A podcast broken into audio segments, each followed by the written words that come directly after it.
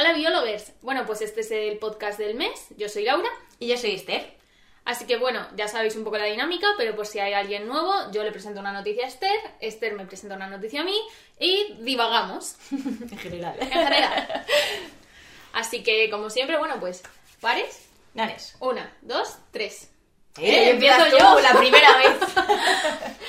Bueno, a ver, pues yo he leído una noticia, que la verdad es que es súper interesante, que es que hay cambios en la microbiota de, nu- de nuestro intestino, bueno, cambios en la microbiota del intestino que tienen unos efectos similares a el Alzheimer, porque afectan a la epigenética de las membranas de las neuronas del hipocampo, que es el área que está afectada por el Alzheimer. Está probado en ratones porque en humanos no se puede hacer ese tipo de pruebas, pero es eso, la composición de tu microbiota afecta a tu sistema cognitivo. Vale, o sea, ¿quieres decir que los efectos son los mismos que los del Alzheimer a nivel síntomas? Exacto. Ah, vale. Porque claro, el Alzheimer tiene muchas afectaciones a nivel em, neuronal, etcétera. No, no, a nivel del hipocampo lo que hace es que el cam- un cambio en la microbiota afecta a la epigenética de las neuronas que se encuentran en el hipocampo. Entonces afecta a la cognición de la misma manera que puede afectar el Alzheimer. ¿Y solo las de... ¿Y cómo puede llegar a afectar la microbiota al hipocampo? O sea, porque claro, los cambios, o sea... A ver, la epigenética, digamos, son los cambios en, en la gen- eh, en la activación de, en la activación de genes, ¿no? Eh, por medio del ambiente. Claro, realmente en este caso sería un ambiente interno. ¿no? Claro. Porque la microbiota es como al final pues, una población de bacterias tuya interna. ¿no? Claro. Entonces, ¿cómo se puede llegar a afectar? O sea, porque, vale, debería cambiar la regulación de los genes, pero a todos los niveles, ¿no? No solo a nivel de hipocampo, a nivel... así, debería ser una, un cambio a lo mejor más general, ¿no? No lo sé. O sea, yo supongo que se ha estudiado en el hipocampo porque estarían buscándolo ahí a ver si modifica, pero sí es verdad que se está demostrando que la microbiota intestinal afecta a muchísimas más enfermedades, a muchísimas patologías que no sabíamos muy bien por qué existían o por qué no, e incluso tratando la microbiota intestinal a- alivias ciertos síntomas e incluso curas patologías que no se sabía que estaban ahí. Sí, es verdad. Yo además el otro día estuve leyendo que la microbiota, o sea, puede, puede hasta estar relacionada con el cambio climático. Porque al tener distinta variedad de, de, de bacterias en general, ¿no? Tanto, o sea, ajenas, sobre todo, eh, ellas están expuestas, eh, eso, a otro tipo de bacterias, ¿sabes? Entonces, al cambiar la población general de, de bacterias externas, mm, hace que, que la microbiota esté menos adaptada a esas agresiones. Entonces, como que las bacterias externas son capaces de acabar también con la microbiota y afectar eso a tu sistema inmune, porque la microbiota también está... O sea, cada vez se, se descubren más cosas. Yo creo que es algo muy, muy interesante, porque no es algo de nuestro cuerpo. O sea, estamos en simbiosis. Exacto, exacto. Estamos en simbiosis con las bacterias que están en nuestro interior, que en realidad necesitamos. De hecho, gran parte del problema que está habiendo con tomar excesivos antibióticos es que nos cargamos Hombre. nuestra propia microbiota. Sí, sí. Entonces eso nos causa muchísimos problemas.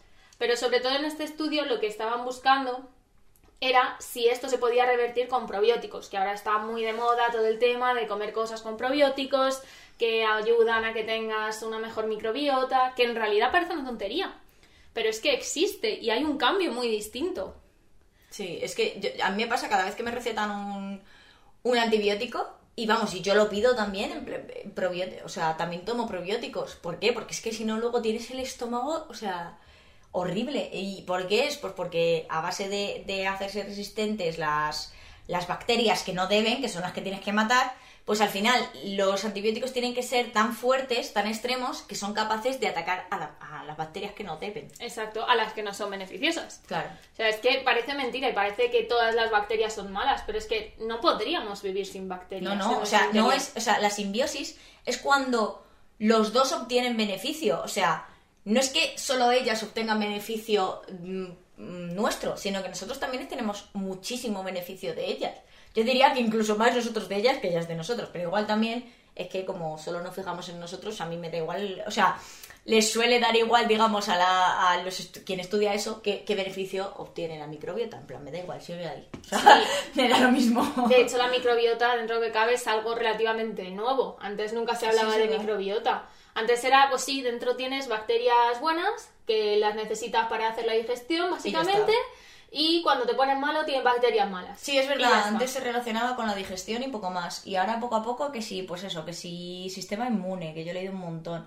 Alzheimer, qué fuerte, macho, lo del Alzheimer. Claro, realmente no es Alzheimer, o sea, hay que aclarar que el Alzheimer es una enfermedad con ciertas características y que además solo se puede eh, identificar post-mortem, ¿vale? Siempre es que no sé quién tiene Alzheimer.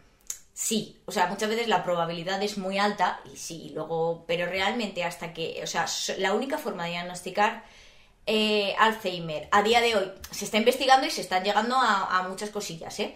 Pero todavía no hay nada como muy, muy establecido de ahora el Alzheimer se diagnostica así.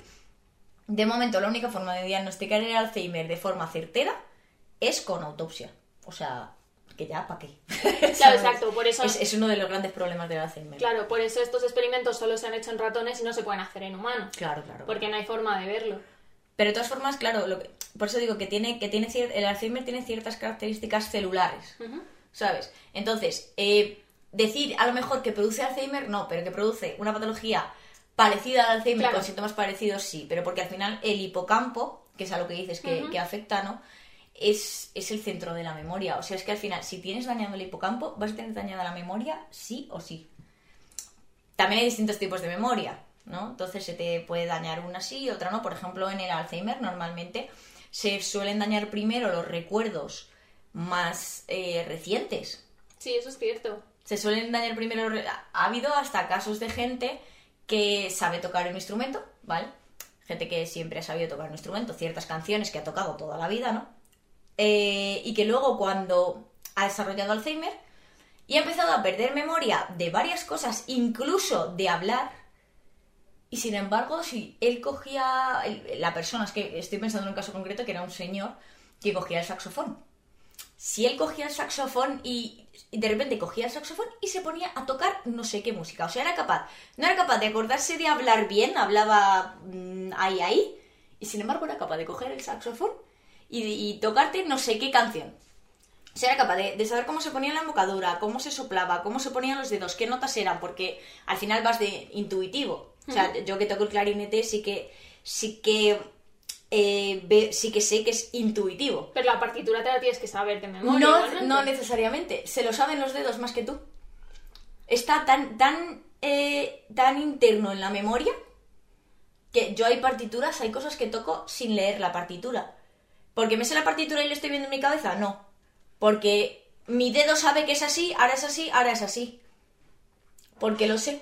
Porque ya está. O sea, entonces se queda tan interno en la memoria, las cosas que se quedan tan fijadas, tan eh, yo qué sé, a lo mejor hablar mm, valenciano que lo aprendiste de pequeño, no has dejado de hablarlo nunca, ¿sabes? A lo mejor no son capaces de hablar castellano, pero sí valenciano, si lo han hablado mucho más de pequeños, cosas de esas, ¿sabes? Entonces e- es súper interesante lo de la memoria y, ya te digo que hay muchos tipos de memoria y tú puedes empezar a perder por un sitio, por otro, no poder generar memoria nueva, no sé. O sea, hay muchas... Hay mucho... Con la memoria, la verdad es que es un, un la verdad. Sí, a ver, la verdad, yo creo que es un tema muy interesante. Desde el punto de vista de antro, la memoria también se trata mucho. Y de hecho, enfermedades como el Alzheimer, el Alzheimer se piensa que tienen un origen debido a alargar nuestro ciclo vital que nuestro cerebro no da para más, por así decirlo. Co- como el cáncer, que al final, ¿por qué aparece más en las personas mayores? Pues porque vivimos más. Antes Claro. había menos cáncer, ¿por qué? Porque si viven menos, pues tienen menos probabilidad de tener cáncer. Es así. Sí, pero sí es cierto, por ejemplo, que se ha intentado ver cómo es la microbiota de las momias o de esqueletos que se han encontrado, no esqueletos, de cuerpos que se han encontrado momificados o de alguna manera para estudiar su microbiota, porque estudiar su alimentación puede ayudarnos mucho, porque igual Claro. que se están descubriendo variedades de virus y de bacterias nuevos que están saliendo del permafrost y de todos estos sitios que, como está bajando el nivel de hielo, están saliendo, también al revés, también podemos ver cómo era la microbiota de nuestros antepasados para ver a qué enfermedades ellos no tenían tanto riesgo, nosotros sí, o sea, esas cosas yo creo ¿Y cómo se puede estudiar la microbiota de una momia? puedes saber, o sea, de Otzi, del famoso Otzi, la momia, Sí. la momia que se encontraron en los Andes, creo que era, eh, se sabe lo- cuál fue su última comida, porque la tiene todavía en el estómago, porque Pero de ahí a la microbiota, claro, son las bacterias que tiene dentro. pero, pero ¿y ¿cómo se mantiene? O sea... Helado. Ah, claro, que como está congelado. Claro, son, sí. son momias que, que O sea, es que, a ver... O sea, tiene que estar en ciertas condiciones, no se puede hacer de cualquier momia. No, claro, es que, es que vale, las momias vale, de Egipto, por ejemplo, no se puede hacer nada con ellas. Claro, son- claro. De, de- de hecho, técnicamente se les llama momias, pero no son momias. Es porque están momificadas, no Es- porque sean claro, las pero momias el- de... el- claro, pero el concepto es que están embalsamadas. Claro, eso es, eso es. eso Sin es. embargo, las momias, momias son a lo mejor las que se han encontrado en los Alpes, los Andes, en zonas de mucho frío, que los tejidos se deshidratan Sí, sí, y se conservan muy y se conservan. Claro. Entonces se conserva absolutamente todo. Ah, vale. Es que claro, yo me has dicho momias y yo he pensado por las momias de Egipto. Y Claro, digo, todo el mundo Como con las bacterias que les pasa ahí, o sea, ¿qué haces con las bacterias? Claro, todo el mundo dices momias y piensa en eso, pero las verdaderas Sí. momias no son esas. Ah, qué fuerte. Qué fuerte, yo pensé que sí, no sé. Claro, por eso digo, ¿y esto cómo va? No, no. Por eso, en, por ejemplo, en fósiles como Otzi se han encontrado más momias de este estilo, sí que se puede estudiar su microbiota. Y eso es súper interesante de cara también a si sabemos las enfermedades que tenían y cómo a lo mejor las hemos superado, cómo... Todas estas cosas siempre es muy interesante a la hora de la medicina preventiva. Claro, sí, sí, sí, sí, es lo de siempre. Si, si tú estudias eh, tu pasado, Claro. eres capaz de, de- de mejorar el presente, ¿no? Lo de lo que dicen siempre en más en tema político y en tema de historia, que, que sí, que tienes que conocer el pasado, digamos, para no repetir los mismos errores, ¿no? Sí, sí, o sea, es un poco... Un poco, Un poco parecido, un poco sí, sí. parecido. No, no, no, no, te- no exactamente, pero... Claro, porque no es para los mismos errores, pero Claro. sí es verdad que hay muchas enfermedades que ahora mismo son enfermedades, pero que en su momento salvaron la vida a nuestros antepasados y por eso nos las pasaron a la descendencia. ¿Cómo que? Como por ejemplo eh, eh, la talasemia. La talasemia ahora se considera un tipo de anemia muy muy fuerte, pero la talasemia en realidad lo que hace es que la gente sea inmune a la malaria. Ah, Entonces, la gente con talasemia normalmente era gente que vivía en zonas donde la malaria era endémica. Entonces, esa gente sobrevivía a la malaria. ¿Qué pasa? Que ahora que no hay malaria, esa gente tiene unos déficits de hierro muy grandes. Entonces, claro, antes eso te salvaba la vida, ahora solamente es una patología.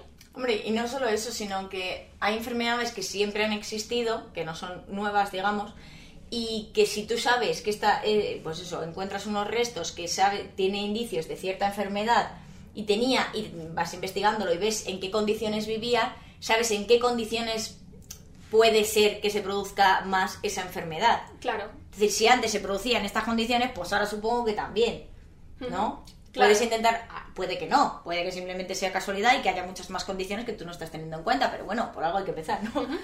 Sí, o sea, nosotros en nuestra evolución humana al final hemos perdido much- muchos sentidos, hemos perdido muchísima capacidad también de observar nuestro alrededor. O sea, los animales enseguida están en alerta, enseguida nosotros estamos, vamos así a lo, a lo nuestro.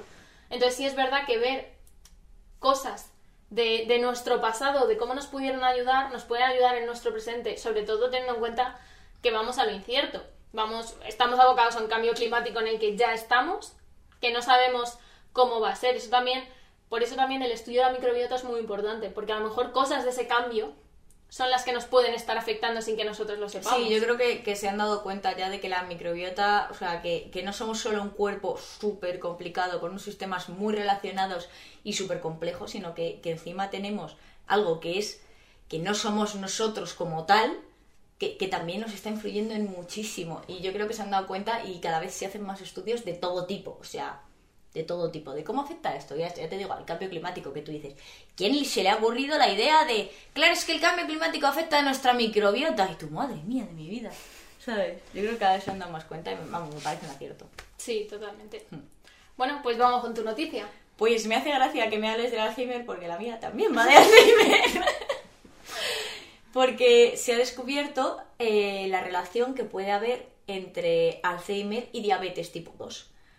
¿Por qué interesa esta relación? Pues porque si, si ves em, que hay algo em, de relación, eso, entre, entre Alzheimer, Alzheimer- ah, Alzheimer y diabetes, em, quiere decir que, que hay algo que puedes arreglar que puede afectar a ambas enfermedades. ¿Vale? Hay algo común y eso siempre está muy bien. Y es que se ha descubierto que la, la ApoE, ¿vale? Sí. Apolipoproteína E, se llama. eh, es una proteína que se produce, digamos, eh, tiene relación con el colesterol y entonces el colesterol tiene relación con ambas enfermedades, ¿vale? Entonces, eh, cuando sub- eh, en el caso de la diabetes, cuando sube mucho la concentración de azúcar en sangre, aume- o sea, eso afecta también al nivel de colesterol, ¿vale? Y lo mismo pasa con el Alzheimer, solo que en el Alzheimer solo pa- pasa a nivel local, no a nivel de todo el cuerpo, como en la diabetes, pasa solo a nivel de cerebro.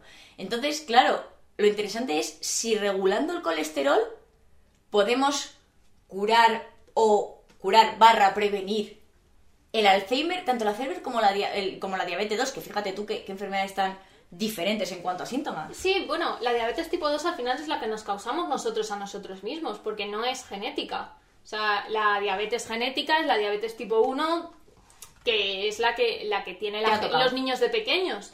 Si tú de pequeño tienes diabetes tipo 1 es que tienes diabetes genética. La diabetes tipo 2 es un problema al final cardiovascular porque te provocas a ti mismo un fallo en tu sistema del, del exceso del consumo de azúcar. Bueno, tú mismo, no necesariamente porque tú te hayas hinchado azúcar, sino porque en tu ambiente ha habido algo que, que te ha afectado de forma que te ha producido diabetes. O sea, Claro. tampoco es como, no, pues es que el niño que comía mucho azúcar ahora tiene diabetes. Pues no, no necesariamente. No Pero necesariamente. Sí, es, es debido al ambiente, que es la Claro. historia. Bueno, no necesariamente, pero sí es cierto que hay un problema Oh, muy sí, grande sí, sí, de diabetes claro. tipo 2 en niños ahora mismo. Pero me refiero que no es la única, no es la única forma de producirte diabetes tipo, do- tipo 2. No, no, claro, o sea, que nos la causamos a nosotros mismos al final porque son nuestro medio, nuestras Por acciones, eso, sobre todo por el, afecta. por el medio. El medio puede ser tú comiendo bollos o puede ser que ha pasado no sé qué que ha afectado a tus genes, a tu epigenética y entonces te ha, y, y te ha producido diabetes. A saber, ¿sabes? Claro, pero Hmm. si es verdad que son dos enfermedades, la, bueno, el colesterol, tener el colesterol alto y la diabetes tipo 2, que son fallos en nuestro sistema. Igual lo que hemos dicho antes del Alzheimer, que a lo mejor se presupone que es debido al, al alargamiento de nuestro ciclo de, de vida, que nuestro cerebro no da para más, no da para soportar más el contenido que tiene. Sería interesante ver el por qué, porque la concentración de colesterol es mayor cuando hay eh, Alzheimer. De manera sí, local. Sí, de manera local en el cerebro, claro. Siempre el colesterol, el colesterol es súper necesario, Claro. ¿vale? O sea que siempre se pinta el colesterol como el diablo. Y primero, que no existe un tipo de colesterol, y es el diablo y ya está. O sea, el colesterol es súper necesario. Si no lo tuviéramos, no, no seríamos capaces de mantener nuestras células con la estructura que tienen. Claro, O justo, sea, lo necesitamos. justo en eso estaba pensando. O sea, si hay un aumento de colesterol en las áreas del hipocampo, ¿es porque las membranas de las neuronas necesitan más colesterol o necesitan menos colesterol? No, simplemente que el, pro- el problema está en que cuando la, la desregulación de esta, de, de la ApoE, hace que, que haya un problema de colesterol. ¿Sabes? O sea, lo que pasa es que cuando se produce a nivel local puede tener relación con el Alzheimer y cuando se produce a nivel, eh, a Sí, nivel más general, general. claro, tiene relación con la diabetes tipo 2.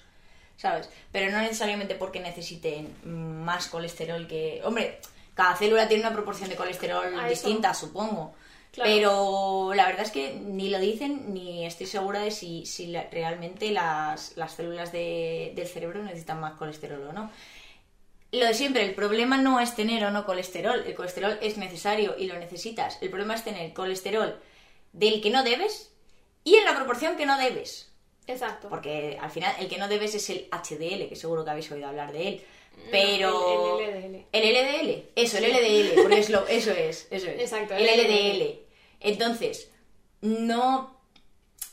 No es que de ese no tengas que tener, sí tienes que tener, pero la proporción justa. Sí, obviamente los niveles están ahí por algo y hay que tener una... como en todo, o sea, nuestro organismo es un 100% y de ese 100% tiene que tener su justa medida de todo para que todo funcione como debería. O sea, no es esto no tiene que existir y como tiene, no, no, no. Pero el problema es eso, que el exceso pues puede, puede tener relación con eso, con enfermedades como Alzheimer o como diabetes, que siempre se asocia a enfermedades cardiovasculares. Claro. Es que se te acumula en las venas y entonces te forma un tapón y entonces te da un infarto. O sea, es más fácil que pase no sé qué, se te forme un tal y te dé un infarto. Vale. Sí, está claro. Y es como la relación más clara, más directa y más, y más estudiada. Pero que hay que tener en cuenta que el lo del colesterol es malo. No es, ah, pero es que yo del corazón estoy perfectamente porque me han hecho una revisión y estoy genial. Ya, pero es que te puede estar afectando a que, o sea, puede estar haciendo que tú en un futuro puedas tener Alzheimer, puede estar haciendo que tú puedas tener diabetes. ¿Sabes? Te puede afectar a muchas cosas. Que no es solo, no, pues yo como estoy con, con un roble, con el corazón y con todo, pues no me hace falta controlar mi colesterol. Sí, a ver, eso es cierto. De hecho, estamos hablando de tres enfermedades muy. muy. eh, que están muy en auge. Que en realidad eh, no son. Yo no las considero. Son enfermedades, sí, desde el punto de vista médico son enfermedades. Pero yo las consideraría desregulaciones, en realidad. Pero, pero del porque sistema. todas las enfermedades son de regulaciones. Sí, pero quiero decirte, al final tener el colesterol alto es que no re- tu cuerpo no está regulando bien el colesterol, no lo está O que, estás, o que bien. estás tomando de más. Bueno. y, tu- y a tu cuerpo no le da tiempo, porque al final no, no procesamos todo de la misma forma, a la misma velocidad, etcétera. Entonces, al o sea, no le da tiempo al cuerpo a decir esto me sobra fuera, esto me sobra fuera. O sea, si tú le metes de más, Sí, sí, obviamente, pero yo a lo que me refería con desregulaciones es que al final, al menos, el colesterol alto y la diabetes tipo 2 se deben en gran parte al estilo de vida. Ah, o sea, claro, son cosas sí. que corriges con tu estilo de vida. ¿Sabes? A eso me refiero con que son desregulaciones Bueno. de, de la normalidad que puede ser Sí. tener unos hábitos de vida saludables, que es un poco a lo que voy. A ver, pero no, no solo eso, pero sí, la, ma- la mayor parte de las veces sí, eso es cierto. Claro. Pero es verdad, por ejemplo, existe gente que tiene hipercolesterolemia familiar, es decir, que tiene el colesterol alto porque sí, o sea, de genética. Entonces hay gente que de por sí tiene ese riesgo. ¿Qué significa el colesterol alto? Pues lo mismo, que, no, que lo que te sobra no lo eliminas de la forma que debes y entonces tienes siempre el colesterol alto. ¿Qué? Entonces tienes que, tiene que... ¿Eso qué quiere decir? ¿Que no tomes colesterol? No. O sea, que no tengas... O sea, al final, es que además es muy difícil, es, es complicadísimo. Sí. O sea, al final vas a tener que tener... te- o sea, colesterol vas a tener sí o sí. Pero, pero tienes que tenerlo como más regulado, más... Sí, tienes que tener más control. Entonces, no, no siempre es pues lo mismo. Es que la gente que come con mucha grasa, no, no necesario. O sea, obviamente, si comes con mucha grasa vas a tener mucho colesterol y encima malo y encima tal, vale. Pero hay gente que le viene de genética.